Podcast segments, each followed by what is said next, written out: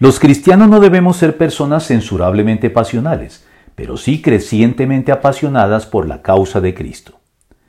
Decía Bárbara de Angelis que lo que nos atrapa es la pasión. Cuando un libro se escribe sin pasión, el lector pierde el interés. Cuando un equipo juega sin pasión, el partido resulta aburrido. Para nutrir este apetito, recompensamos a quienes son capaces de estimular nuestras emociones al punto de hacernos volar. Los actores, los atletas y los cantantes ganan millones porque saben cómo despertar nuestra pasión. La pasión se define como la concurrencia de sentimientos y emociones intensas causadas por un objetivo determinado y dirigidas hacia él. En este orden de ideas es posible identificar pasiones nobles y pasiones pecaminosas.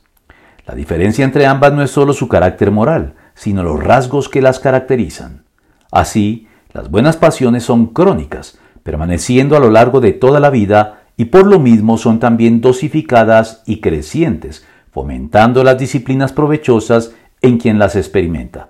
Las malas son intensas, momentáneas, peligrosamente desbordadas, desordenadas y caprichosas, y no fomentan disciplinas provechosas y constructivas para nadie.